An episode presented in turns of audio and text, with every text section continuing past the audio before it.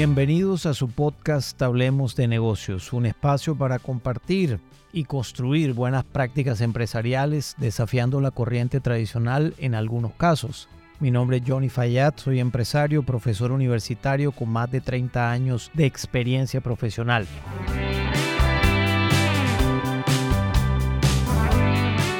En el episodio de hoy vamos a hablar de las relaciones de largo plazo desde el punto de vista organizacional. Gran tema porque tiene impacto inmediato, aunque se puede pensar que el impacto es de largo plazo, no, tiene impacto inmediato en los resultados de la organización. Fíjate que la mayoría de nosotros lo que busca es relaciones estables y duraderas. Y a nivel organizacional uno busca relaciones estables y duraderas con sus proveedores, con sus clientes y también, por supuesto, con las personas que trabajan en la organización. En este orden de ideas hay un aspecto completamente responsable en las relaciones a largo plazo y es mantener siempre la transparencia en las conversaciones. Decía Margaret Heffernan que cuando la verdad está sobre la mesa, la relación siempre está a salvo. Y eso me parece absolutamente ganador pensarlo de esa manera. Las relaciones duraderas de largo plazo son aquellas en las cuales tú estás dispuesto a evaluar cada momento histórico de la relación sobre la base de un nuevo acuerdo que ambas partes tengan ganancia o los acuerdos ganar-ganar que llamamos normalmente, pero lo más importante es tener la voluntad de negociar los acuerdos, porque al final del ejercicio tú quieres negocios para 100 años, para 200 años, que sean prácticamente perennes y de esta manera poder hacer rentables los negocios y sostenibles en el tiempo.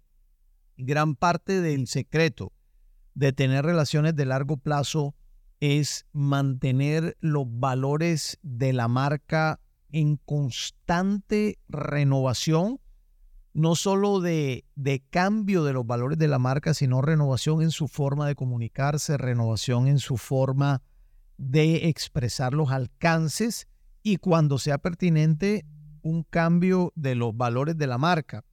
Pero lo que sí nunca debe variar o nunca debería variar es el criterio de los directivos de una organización de respetar la dignidad del proveedor, respetar la dignidad del cliente y respetar la dignidad de los empleados y colaboradores, de los socios de la organización, porque cuando tú respetas al otro, la relación está a salvo. Y eso el valor fundamental de que la relación esté a salvo es que se ve reflejado en los mejores indicadores de gestión del negocio. Cuando tú a un proveedor lo tratas de manera justa, cuando el proveedor también te trata de manera justa, seguramente esa relación puede continuar por muchos años. Pero cuando tú tratas a un proveedor de manera justa y éste no te responde de la misma manera, posiblemente haces negocio con él, pero la relación se vuelve una relación de corto plazo ganar-ganar, pero en mediano y largo plazo se convierte en una relación ganar-perder, es decir, es una relación de suma cero. Y para la organización, tener relaciones de suma cero son profundamente costosas.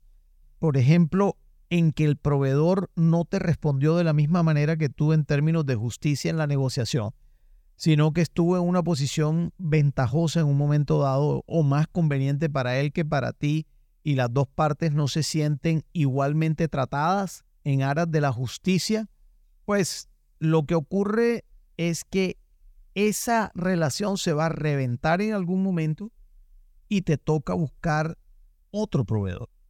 Y la búsqueda de otro proveedor tiene unos costos asociados y tiene también un criterio de prueba y error y por supuesto una línea de tiempo para corroborar qué tanto ese proveedor nuevo realmente se puede ajustar a la confianza que tú le estás dando.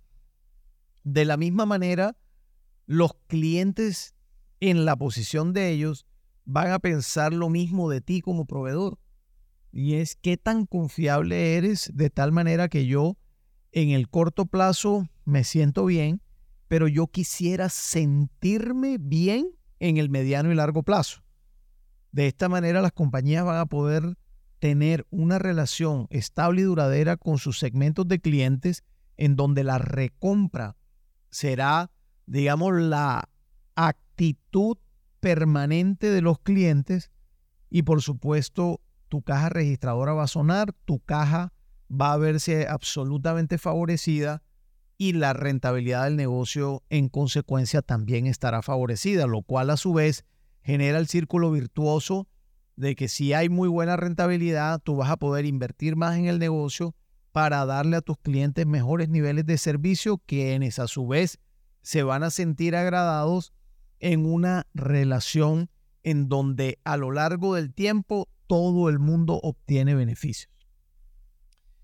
A nivel individual, con los empleados de las organizaciones, también deberías pensar de la misma manera si tú eres un dueño o dueña de negocio, un directivo o directiva de una organización, un empleado comprometido que tiene gente a cargo también.